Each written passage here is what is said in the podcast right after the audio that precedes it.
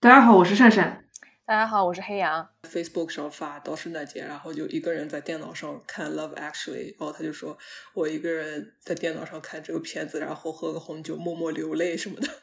他把这种恐惧也放在了他的家人那一边。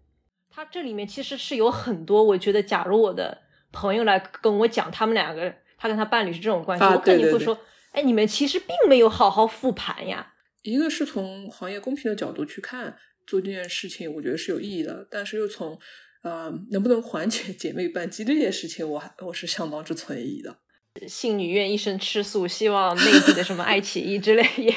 也争取，对吧？我觉得还是要摸索我们自己的气质。可能一开始我们能够看到的就是这些，让人觉得诶，这个东西我们之前从来没有看过。我觉得还是要给一点宽容。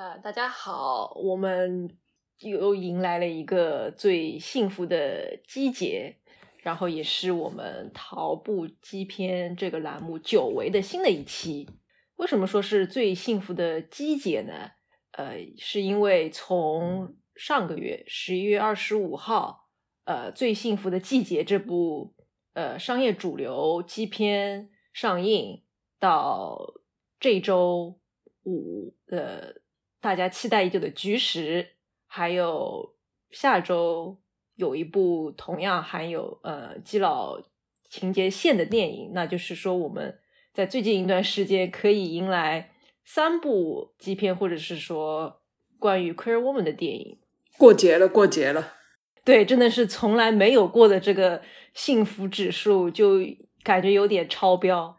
然后我还相信很多朋友都会在跨年，或者是说提早一点，在圣诞节看那个 Carol 复习复习，对吧？所以就觉得可以，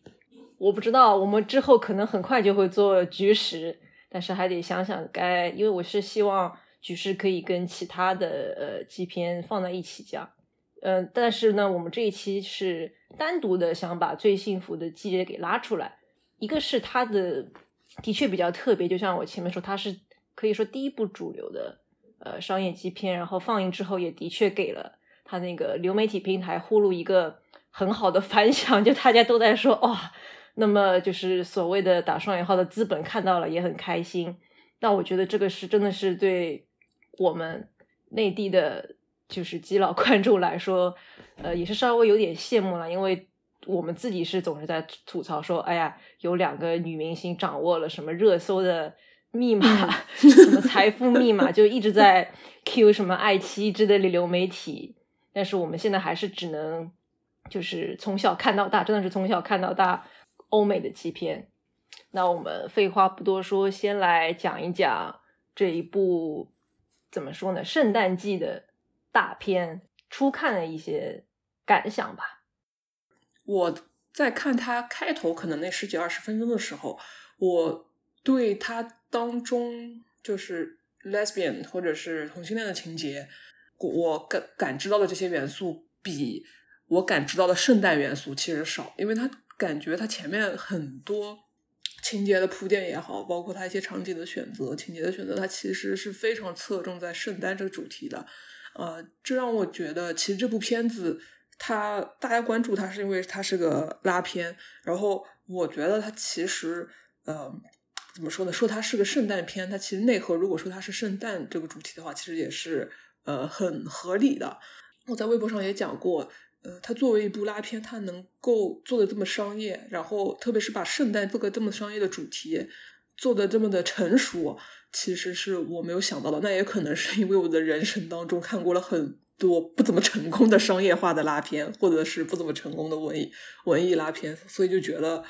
这部片子对我来说是很新鲜的，或者说是个甚至是个惊喜，在它的商业化运作上来说。我个人其实是蛮喜欢圣诞这个主题的。嗯，我对圣诞节可能感受就非常一般，但是圣诞节相关的电影，小的时候会每到冬天去看那个什么《小鬼当家》。呃，到了后来嗯后面念书，然后念大学，可能那个时候就会看《Love Actually》。中文叫做“真爱至上”，就是那对“真爱至上”，“真爱至上”基本上是二十几岁吧，那会儿，嗯，每年圣诞，然后跟朋友们都会反复反复去看的一个电影。我我记得我有个朋友就很可爱，她是个侄女，然后她就会在 Facebook 上发到圣诞节，然后就一个人在电脑上看《Love Actually》，然后她就说我一个人在电脑上看这个片子，然后喝个红酒，默默流泪什么的。啊，这个简直就是好几年前的我。对，好，那现在就是孤独侄女过圣诞已经有，现在终于有了拉拉版本。就是，嗯，大家可以从今往后，每到圣诞季就可以翻出最幸福的季节，然后看，然后自己独自一人喝着酒，默默流泪了。就明明是 coughing season，然后单身狗看这部片子，就真的是啊，感触颇多。对，然后再讲回他就是同性恋情节的部分，对我来说，这个同性恋情节还蛮。合理的，就从我个人的角度来看，特别特别是他有一个好基友的助攻，那个男生基基本上所有的京京剧都是由他来输出的嘛。所有的京剧当中最打动我的一段话是，当时嗯两个女主角吵架了之后，她去安慰说她没有准备好，她没有出柜，并不代表她不爱你。但是嗯这句话前面他其实讲了。有有他有一个描述，就是说我们每一个人出柜的经历都是不同的，呃，结果可能也是不同的。但是，呃，我们大家都有一个相同的地方，我们相同共享的一个体验，就是在我们把那些话说出口之前，我们紧张的心情，我们扑扑扑扑跳的心。然后我觉得，哇，那那段话简直就是抓的太准了，那种同性恋。们想要出柜，或者是其他性少数群体们想要对家人出柜的时候，之前那一刻的心情，不愧是一个哎，那个 d u v a 他他是拉拉吗？他自己是这部片子有很多性少数的主创人员，所以所以他对他这一段，我觉得是 我个人觉得是全片的高光精华。大家可能就不同意，但是对我来说这一段真的是太直击人心，太准确了。嗯，就其他来说，生活上的情节，然后两个人相处的模式情节，觉得对一部商业片、圣诞片来说都是合理的。没，我倒没有觉得说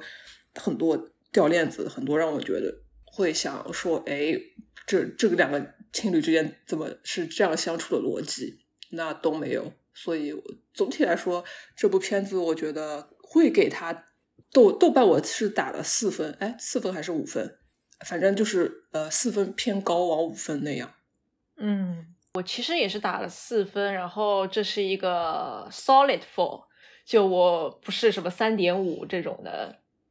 嗯，是我觉得他在讲出柜这件事情的时候。我现在想，就让我想起《爱你西蒙》，他其实的一个核心，我不知道珊珊你还记不记得，是男主角就在想，凭什么我们要去特意做这个出柜的行动？但是就是说，直人他们是不需要的，他是有一个这样的核心在的。然后到了最幸福的季节，我觉得他之所以就是让我觉得幸福，这个。概念这个出柜的这个幸福，是因为他把这种恐惧也放在了他的家人那一边，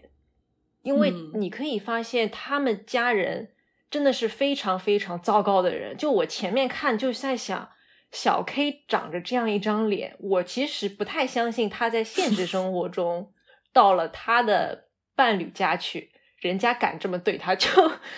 怎么说？说难听点，是他可能老了之后对别人是这样，就是他怎么可能允许自己就是被这样？当然，他那个角色就是这样，所以这也是我一边看一边有一点点脱节的微妙的情绪吧。就在想，哎呀，你你这张脸，然后你演了一个这么在关系里面处于弱势的这么一个人，稍微有点心疼。但是你去看他的。女朋友那一家子，其实每个人就是都牢牢的抓住了那种恐惧感，然后这个恐惧感其实又是很美国中产阶级的那种，你需要有一套标准的生活方式，你需要戴上某种假面，或者是你到了那那个阶层了之后，你就必须每分每秒都要做的很完美。我觉得这个其实是你放在中国爸妈，他们都不需要是中产阶级，他们对自己或者是说，当然可能对自己没有那么严格，对自己的小孩就是这样一套的东西，就是要你完美，对吧？他可能自己很五大三粗，也没没有什么很高的 地位，但他就希望通过你去达成他把他所希望的那个形象。投射在了你身上，但他不管你是不是真的能够做到。我觉得这个是，我觉得他有超出就是普通的我们觉得那种浪漫喜剧的标准，他是有一点点拔高了。这也是我觉得怎么说呢？导演杜瓦尔做的比较好的地方。嗯，当然做的不好的地方就是他的。怎么说呢？整个关系里面的 dynamic，我们说两个人之间的关系有一点点太，就是一一个人很高，一个人很低了。虽然你可能就是他们有一些互动，会让你觉得哦，其实呃，戴维斯演那个 Harper，他虽然看起来就是又回去半职了，但是他有一些细节是能够感觉到他真的是很爱 Abby。那你可以说，其实，在关系里面这一点就足够了。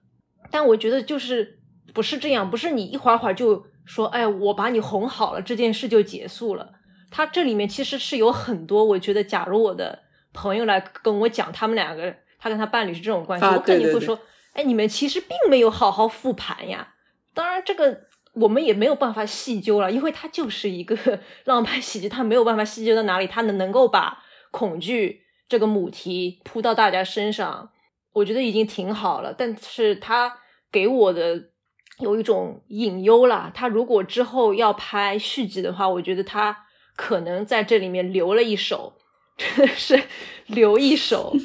所以很多人才会说：“哎，他跟前女友，哎，就是不一样，不是因为角色，他就是。”提供了一个那个前女友可以跟他拉娘的这么一个契机啊，就是那种理解。这个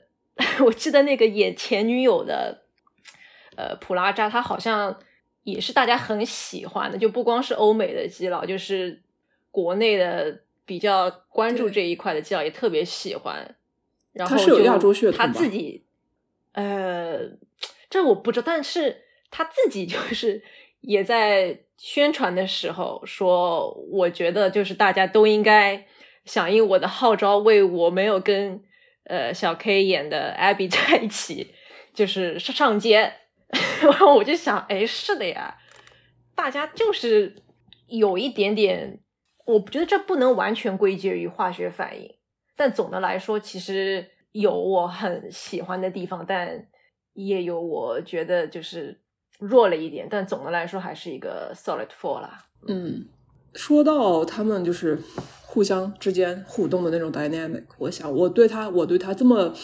要求这么宽松，可能就是因为他是个圣，他是个圣诞商业片，所以黑曜老师不展开讲讲大家对这个剧当中 dynamic 的 批评嘛，或者一些想法。嗯，我是觉得可以先从他们。我不知道这样讲是不是显得我特别的传统哦？他们其实认得也没有一年呀，嗯，对吧？他们认得大概是十二月十四号，差不多。我记得片头的时候，嗯，然后可能在一起还是跨年的时候确定的吧？就是因为欧美他们那边跨年不是会接吻嘛？那可能当然这个我还要再去看一下确认一下，就让我觉得。这一年肯定是有有有好有坏的，但是你在一年不到或者一年多一点的时候，你就那么集中的暴露了那么大的一个问题，你们还是以一个我归我，我原来就是这样的一个 Abby，所以我也不会对 Harper 多么的粗暴，然后 Harper 也是感觉一回到他那个中产阶级又要去竞选的那个家，他就一下子。变成了另外一个人，他也特别有防御心，也不会去复盘，就最多可能有有的时候暴露了他那个比较饥渴的一面吧。我我真的是从一些非常呃怎么说呢，physical 的一些互动里面感觉出这个人是挺喜欢他的。当然，我觉得有的时候戴维斯的表演，就是虽然他给人的感觉很机理机器，嗯，但是他在跟女性互动的时候是怎么讲呢？可能没有黑镜，或者是说他之前演终结者的时候那么的散发出来。我不知道这不是不是造型的原因，因为有一些人在微博上说，是不是他那个齐刘海发型显得太 怪了，或者说他如果换成。终结者是那个发型，那 想他如果换成终结者是那个发型，他回家的时候，他妈如果再认不出他是鸡，或者是他带来的那个人也是鸡的话，我觉得他妈真的是可能在洪州，反正就是真的是 literally 从来没有过性少数的那种州长大的人，就不可能啊！就我记得他那个 gay 蜜 John 他也说嘛，是是从来没有见过基佬嘛，就不可能。我觉得这个。某种程度上也的确得归咎于所谓的化学反应吧。说极端点是有点那种表演性质的姐妹，就是从两个演员的角度来说，但是他们的确是在这个戏里面有一些令人信服的呃情侣的状态。嗯，但那种互动，我就举一个，我其实因为。昨天看了《局势》之后，就在想一些我觉得比较好的情绪，然后我就是不断的又回想到看那个《错误教育》的时候，呃，你有没有看过？就是说这个女孩子她在高中毕业的时候，就那段时间，她其实是有一个女朋友的，就两个小姑娘，哎，就是高中生，她们的那种看。这电电影，然后电影里面的正好在放《爱的甘露》，然后再放那段酒店里的戏，然后他们就看着看着就开始呃前戏了，就那个就让我觉得哇，真的是 relatable，就是非常非常的自然。那人家很小哎，然后虽然那两个演员也的确是 queer woman 了，但就不一样，就真的是不一样。我觉得这种差异是。哎呀，太太难了！就有的人真的是就可以，有的两个人虽然很 叽里叽叽，但是拼在一起的时候，总归觉得不太对。我们就说一开始他在跟他说：“哎，我们第第二天了嘛。”然后他就去安慰他说：“我还是想去你家的。”就坐在他身上，那一吻是有有一点尴尬，我觉得，对吧？我那时候看预告片的时候，我觉得就挺尴尬的。然后大家。当然，看完预告片记得最深的还是那个戴维斯，因为他人比较高嘛，然后就以一种怎么说呢，把自己强行熬矮的那个姿势去接吻，然后我就觉得，哇，真的是特别神奇的身高差。插一句啊，就是现实生活当中，如果身高差就是有差这么多的话，两个人是会用这种方式接吻的吗？我就很好奇，就难道不应该是身高高的那个，然后就弯下低下头，就是俯下身那样吻接吻吗？我就我想象的，对我我我 date 过比我高高挺多的，大部分都是弯下来的，就就最多我稍微抬抬头，我我觉得我好像并没有非要去踮脚，他们都还挺照顾我的，都是稍微有点弯下，他们不可能整个都平移下来，知道吧？这也是我觉得大家会觉得特别想吐槽的一点，就你就弯一弯嘛。然后不是最后复合的时候又又又是弯了个膝盖还是什么，反正就还是有点怪。当然这我觉得这个都是小细节了。你想他后面就是显显露出比较饥渴的什么，我觉得很难过，因为你就坐在我身边，我又不能吻你，我就在想，哎，你你当时就是跟他他坐在你腿上那一吻，不是这种感觉，就那个时候是有点尴尴尬尬的。然后这里又好像非常的那那个就。然后他不是看他妈去整理卫生，然后就突然间又冲进来，那个也也让我觉得哦，所以 我们的那个微博上的共同关注，呃，鹿鸣之时太太，她不就一直在吐槽嘛？当然，他现在已经把槽点转移到，也是我不好意思又又带了个头，就是居士。当然，我觉得我们如果谈居士的话，这这个肯定是绕不过去的。但 all in all，就是说化学反应这一点，真的没有办法，这个是没有办法模拟的。你说同样是、那那两个还是直女对吧？Carol 里面那段就真的很好，那段就真的很好。它不是非要你拍的特别特别激情的那种，嗯就是亲密感。他们两个就给人感觉哦，这是一个浪漫爱，我们怎么也得对吧？都是要求婚的人，就肯定是要有的。但可能就有一点乱入的感觉，这也是我瞎扯了。我觉得还是得有一点这个，不然大家看完肯定又要叫来，对吧？就像有有的人看完《燃烧女子的肖像》说：“哇，这性冷淡。”哇靠！我觉得《燃烧女子的肖像》太性什么那个性冷淡的 反义词什么，就是非常非常的 sexy，好吗？你说那个腋窝那那个，嗯，就只能说，就只能说大家点，就只能说大家的点还是不太一样。既既然说到这个，我因为因为众口难调嘛，我相信大家的点，特别嗯是、也不能也不能说是到性癖那么具体，就是但是大家对情情欲这一块儿，然后包括就是肢体上的互动这一块儿，是不是？呃，我觉得女同性恋是非常严格了，但是这个严格又基于其实大家都可能多多少少口味不太一样，有些人会批评一些剧女同性恋角色互动有姐妹扮鸡的嫌疑嘛。对嗯。对，那会不会存在刚刚才你提到 Carol，就是说呃两个演员其实都是直直女嘛？嗯《燃烧女子图像》当当中也有一个是直女，然后这部片子当中其实 Mackenzie 是不是完全直，这个我不了解，但 对，嗯让我联想到就是现在好莱坞或者是整个欧美的影视行业当中都有一个政治正确或者说呃比较先进的潮流口号，叫做让性少数人来扮演性少数人。嗯我我我是对他会不会改善姐妹伴机这这个问题，我是存疑的，因为毕竟直女其实她如果贡献比较好的表演的话，又有比较好的剧本跟导演的话，其实两个人之间的互动应该是很有说服力的。就就从影片当中来看的话。但是，就又说到他们行业公平，或者是这种演员之间作为这个职业，他们互互相之间竞争选选角的压力，这种是否公平的这个嗯角度来看的话，作为性少数的演员，他们可能长久以来就会受到一些不是非常公平，或者是因为他们一些潜规则不可言说的一些东西，得到机会相对来说比较少。那是不是就应该把这些不太多的呃极片拉片当中的不太多的性少数的角色优先让他们去演？一个是从行业公平的角度去看做这件事情，我觉得是有意义的，但是又从呃能不能缓解姐妹伴机这件事情，我还我是相当之存疑的。其实，在微博上我看到的一些人的评论，跟我在其他一些平台上看到的评论差别的，就是微博上我记得我是看到说，举例说 Alan Page 或者是 Kristen Stewart，他们就啊、现在是 Elliot Page，就说他说他说啊能够看到他们演技真是太棒了，他们终于能够演演出演出自己了，也代表自己的群体演了。然后，但是我又在另外一些平台上看到说，他们出柜之后，其实资源是受到打击的，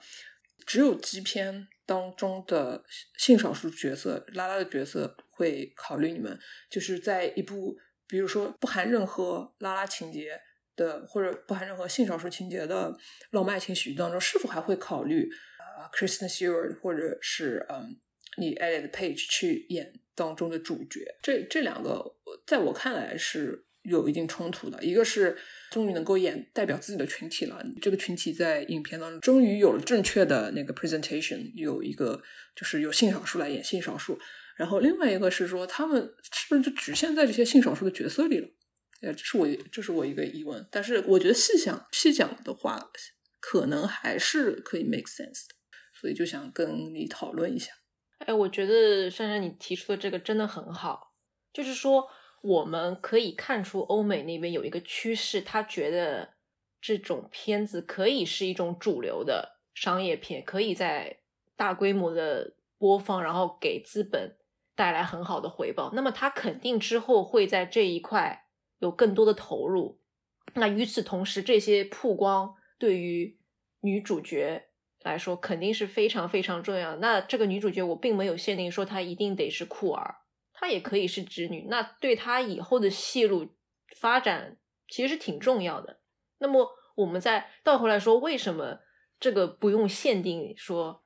是不是酷儿女性？我觉得首先不管哪个行业，还是拿实力说话。小 K 和鲁尼马拉，假如都去试镜那个 Carol 里面的 Teresa，嗯，我觉得托德海因斯还是会选马拉。当然，这个例子举的有点奇怪了。我说完之后发现，但就是一些人物气质上面的。当然，这又可以倒回去说，有些编剧他们可能那本本子他就是有一个想法。但但的确，小 K 不可能去演 Teresa，他可能一开始他的那个 casting director 选角导演就不会去找他。但是也要知道，这个我们观察到的现象，在某种程度上来说，还是局限于美国的。为什么这么说呢？因为前面我在听的时候，我其实就想到一个很典型的，大家其实反过来再去看他的跟直男演的那些异性恋片子，一点问题都没有。就是我很喜欢的那个《燃烧女子肖像》的女主角之一，就是阿黛尔。嗯，阿黛尔她其实，在演《商女图》之前，就演过一部是比较明显的那个 queer 的片，就是他。呃，成年后，当时的估计也没成年，就是那个跟前女友就是西安玛一起拍的那一部《水仙花开》之后，他大部分时间都是在演一个异性恋，然后他的那些粉丝基本上这也是因为《少女图》才，我就是说内地这些，他们在看完《少女图》再去看他之前作品的时候，并没有觉得不舒服。我觉得这个是我们一定要记住的这一点，在。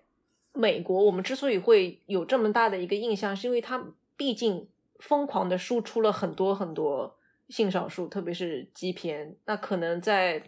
欧洲那些地方，它本来就是片子不是那么的多，对吧？因为其实很多基佬他就看看基片，他可能平时不看电影。那他但是他们那边的演员，其实我是有这种感觉，他不会像美国演员那么的受限。当然，这个里面可能还会涉及到一些演员他自己的事务所，他自己的经纪人能不能那么的用力，铺天盖地的帮他去找。当然，有些时候他可能就是不想拍，对吧？小 K 他看到一个可能这个就是为他量身定做，他就觉得这个本子不好，他就不要，这也有的。所以我觉得大家可以以一个比较开放的心态去想这件事情。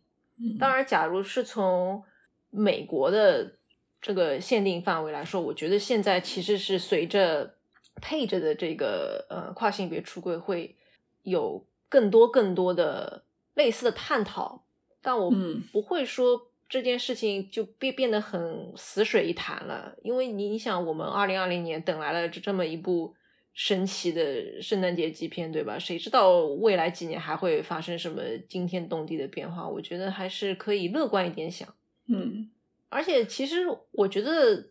我不知道是不是因为我不太看美剧或者什么的，我们现在是不是有有点固定化的那一群，就是偏机，就是散发着机理机器的欧美女演员了？你看最近那个机圈，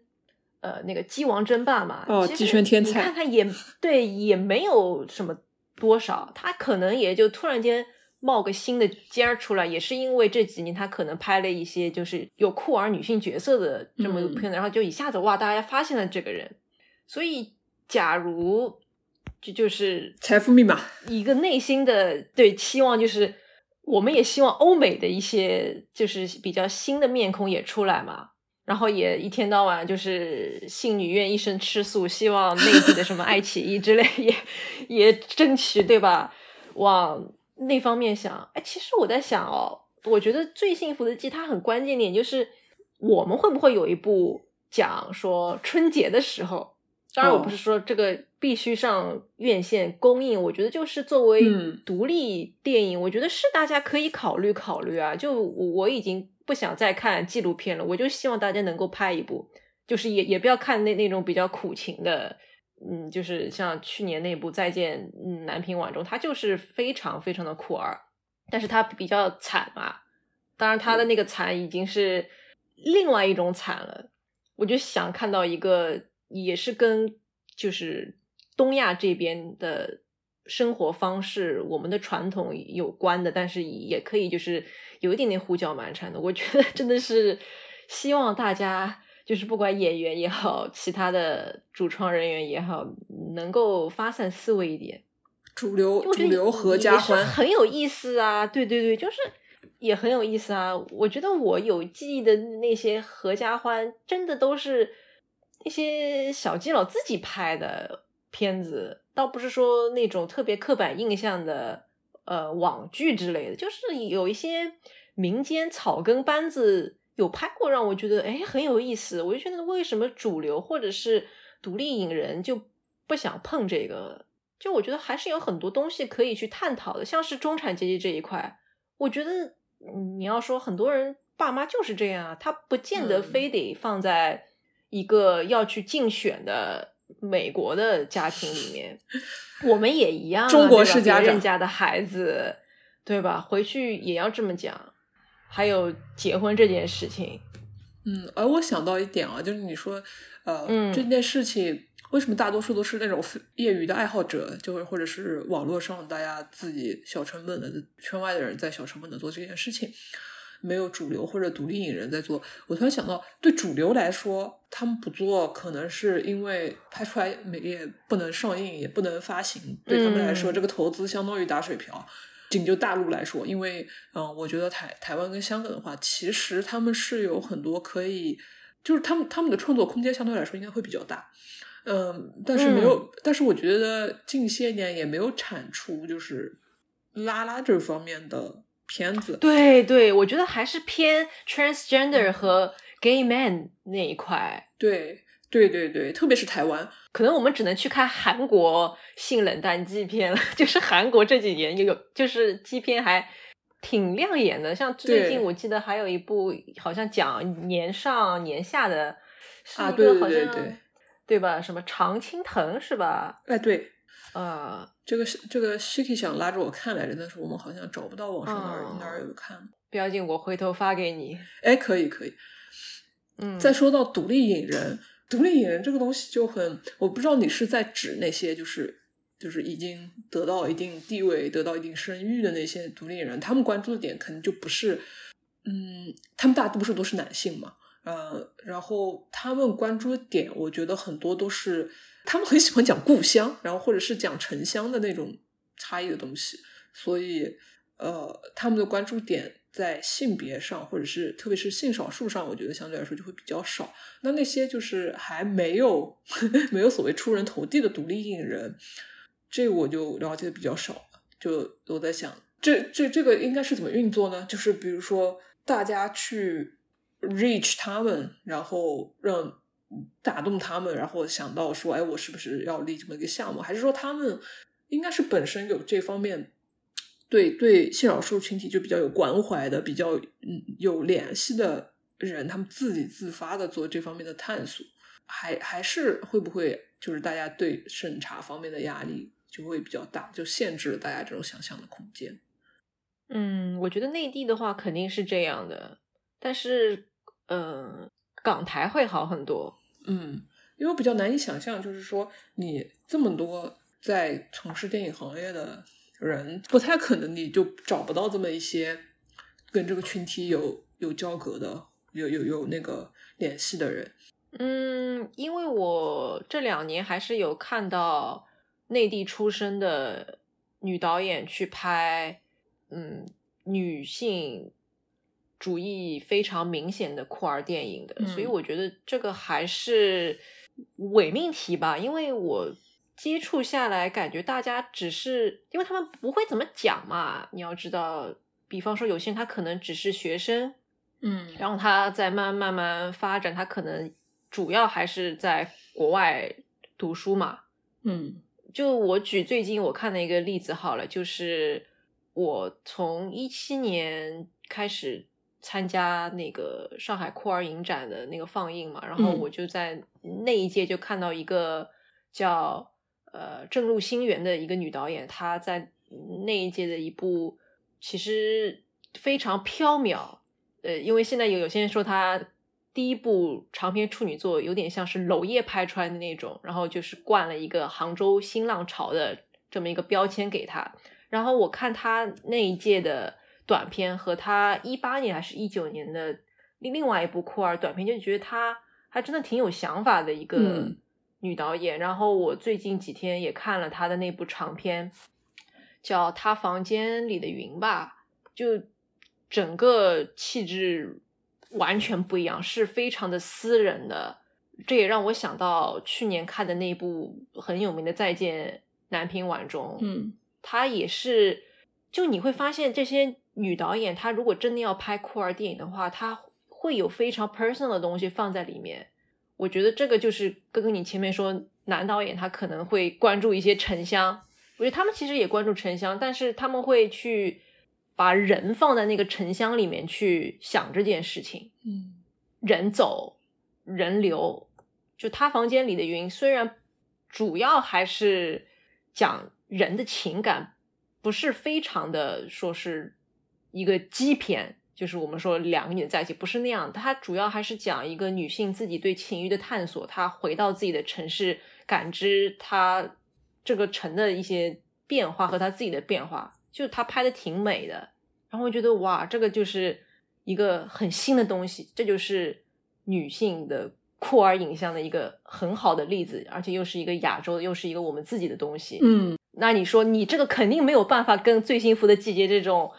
大名大放，我也不知道该怎么形容，就是那种非常张扬的。我觉得还是要摸索我们自己的气质。可能一开始我们能够看到的就是这些，让人觉得诶，这个东西我们之前从来没有看过。我觉得还是要给一点宽容。当然，我不是说要针对他那部片子给宽容或者是什么，就是说我们假如看到一部我们自己的片子，可以先想一想，就是有两套评价标准吧。嗯，因为我们毕竟从小到大都是欧美那一套片子，就我们已经，我觉得大部分题材其实都已经看过了。你说他们假如真的拍一部国产的这样，我也觉得挺难的。我 其实自己想想，我前面说的那些，就你你希望他怎么拍呢？我其实很多年都没有看过我自己特别喜欢的国产喜剧片了。你看到过吗？我觉得真的好像不是特别多。就还是有一个怎么说呢瓶颈在，更不要说是独立影像，独立影像拍好喜剧，我觉得挺难，他可能多多少少要搞一点讽刺这种感觉，嗯对？吧？对哎，我我觉得你刚才讲到，就是可能内地的影人，就是或者是观众也好，大家要去探索我们自己的气质。我觉得，我觉得这一点哇，真棒，就就完美的解决了我就是在思考的一个问题。对，我觉得不能生拿硬套，不能生拿硬套，或者是说，哎，我们就在我们东亚看一些苦兮兮的，就苦兮兮我们看自己的，然后去看欧美的最幸福的季节一二三四五，我觉得可以分开啊，对吧？你不要把就是鸡蛋全都放在一个篮子里嘛，我觉得也也挺好的啊。默认东亚都是苦兮兮的，好像也太悲观。就因为我在想嘛，就是好莱坞的主流的商业片，那不，它它也有很多类型，然后不包括欧洲，欧洲的欧洲它也分，它有商业片、文艺片，然后当当然那个亚洲也有。拉拉片或者是这种 LGBTQ 的片，它是嗯。要 fit 到这些类型划分当中嘛，要 fit 到已已经有的 genre 里面嘛。就我在想，就因为很明显，你可以清清晰的给他们找到一个已有的类型，然后把把它们给放进去。像呃最幸福的季节，你就把它放到爱情喜剧里面，哇，完美。然后 Carol 可能就是剧情，然后你提到就是说国内拍的那几部，就是他他的房间里的云，听你的描述，它应该是部文艺片。就是是不是是不是我们还是倾向于把这种拉拉片就是放到各种的已已有的类型当中去来对它划分，还是说我们把 LGBTQ 或者特别是拉拉片把它当做一个新的类型去看它？你刚才讲的就是说我们可以去探索自己自己的气质这一块，我觉得是呃非常 make sense 的，就是因为因为这个议题在内地来说相对相对来说比较不一样的一点，大家不能在这种创作素材当中摊开来讲。或者说不能明目张胆的，就是走到主流的院线上去，主流的平台上这样去讲，嗯就就可能就限制了它一方面就是对这种商业类型的，它它它就没办法融入到很成功的融入到这些商业类型上去，这是不是就侧面的反而帮助了它能够展现，就是去探索一些新的东西、新的类型出来。嗯，你在现在这种流媒体的平台上，你要去找一部片子，它总归是根据类型来给你划分的。就是说，你要看爱情片、喜剧片、剧情片、惊悚片或者文艺片。然后我最近看的一个平台，它是它最近出现了一个新的 tag，叫做同性。嗯，这个这个就很妙，然后又又想到考研网站上，就是 gay 跟 lesbian 也是独立的 那个那个那个 category。嗯，我们到底是要融入那些已有的主流的那个类型当中去？还是说我们要去做一个独立的类型去去发展，但是我觉得可能就不矛盾，哎，对，所以说我就特别喜欢你刚才那句话。嗯，我觉得这个是不矛盾的，因为类型上来讲，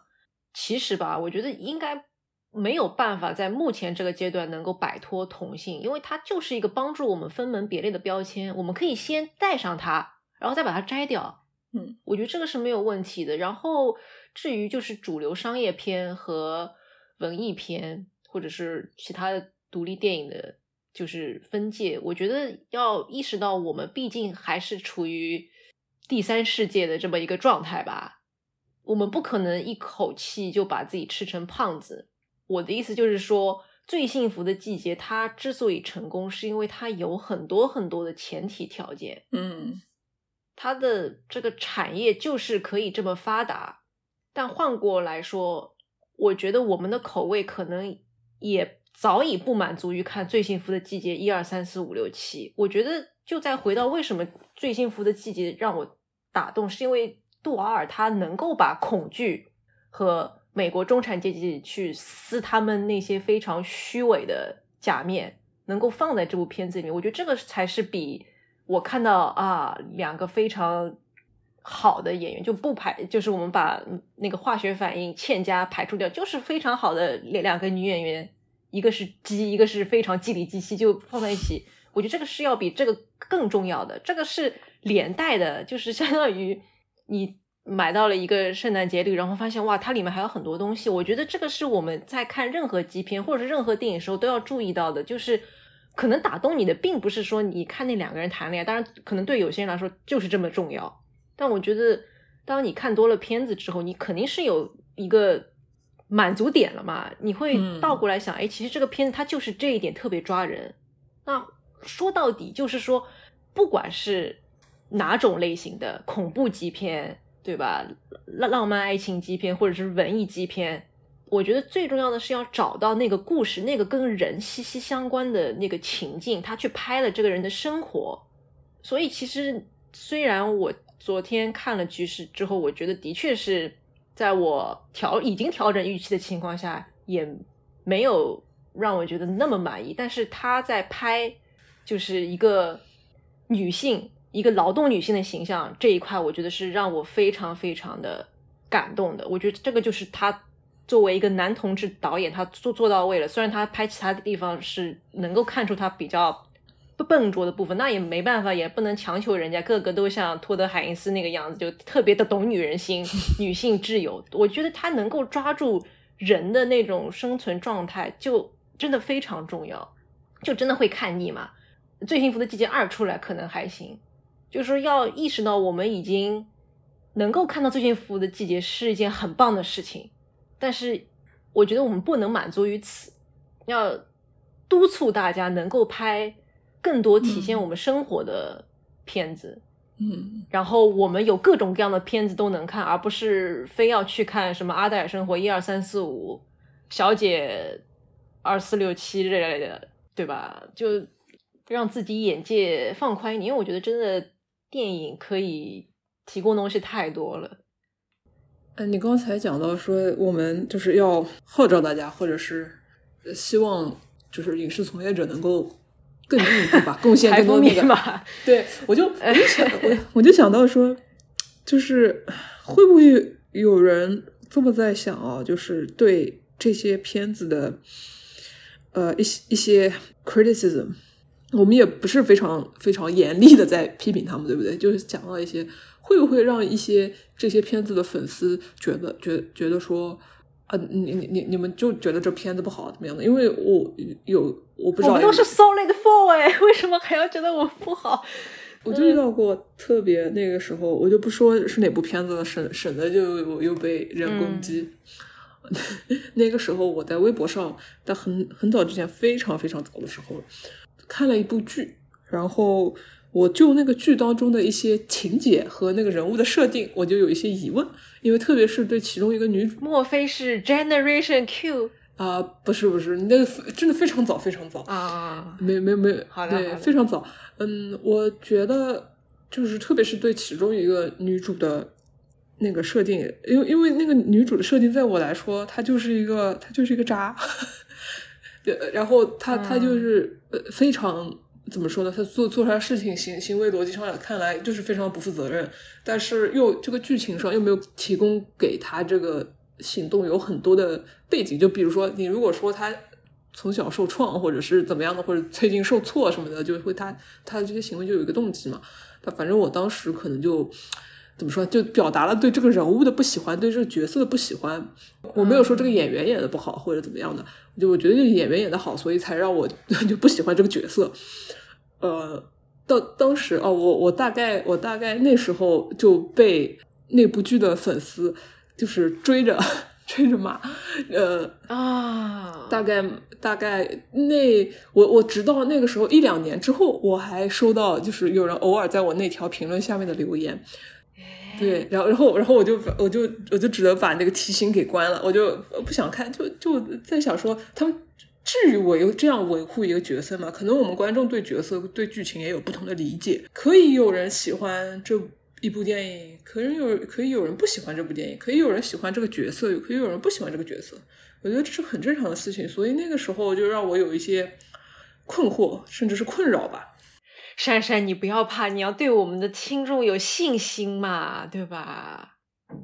就包括你刚才说的，我们要号召，或者说。更多的呼吁大家去贡献更好的影片，会不会就有一些啊？我并不是说我们的观众当中一定有，我们听众当中一定有杠精，或者是外面一定有这样的杠精，但但是我就很容易，就是我的心情，可能是我的性格的原因吧，我的心情就很容易进入到一个非常阴暗的 角落里。嗯，是会有一点想去防御嘛？对吧？我也能够理解，人家如果说我很想的片子，我就说话，你干嘛挑三拣四？那可能有的人听完我们前面说的一些，也会觉得啊，这个多好啊，你不要挑三拣四。我觉得这个其实主要是怎么讲呢？我有时候会主动去看一些差评，就我豆瓣上有关注一个，其实我并不是就凭良心讲，我早就很想取关他很多次了，但我就觉得他有时候写的那些短评，他不喜欢我的电影，他就是能能够说服我。不是说我就跟着他一起去了他那一边，是哎，我知道哦，这个人原来是这么想，我觉得还挺有趣的。嗯，就我觉得大家如果能用这个角度去想，不管是一部片子或者一一一本书的好评差评，我就会觉得你的乐趣会增加很多，而不是你非常抱有防御心的去护住这部片子，因为真的你没有办法阻止另外一个人跟你想的不一样。大家都不一样，我觉得从短评里面能看到另外一群人的生活，也是很有意思的。就大家不要太那那个，就而且我们的评论，老实说已经非常的 gentle 的，就是 稍微戳一戳，对吧？我反正是看到过，就是微博上有人说，呃，这这部电影的一些。就是非常渣的一些，我觉得我是不会用渣去形容，我觉得这就是人很本能的一些应激反应嘛，嗯，对吧？但是我们最后都会化险为夷，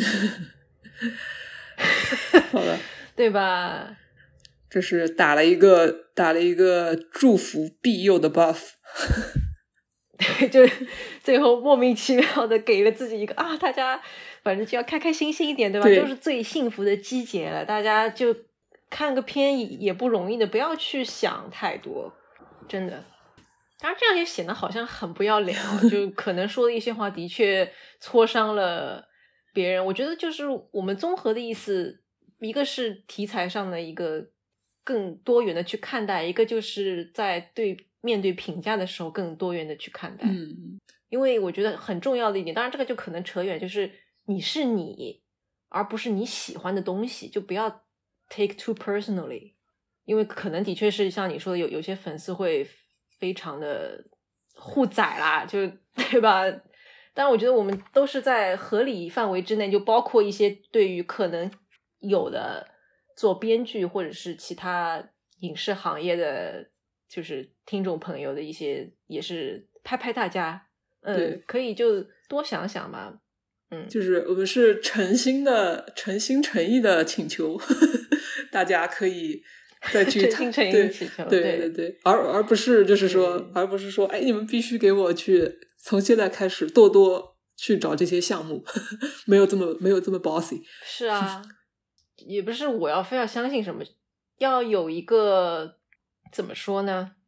愿景，嗯嗯，在那儿就可以了。我们也会迎来像是最近一段时间这样最幸福的季片季，嗯，对吧？你想又有这这一部。又有局势这样，就是风格完全不一样。大家不是就就不算最近的，大家看看自己的基片历史，也会发现很多各种各样的，就可以更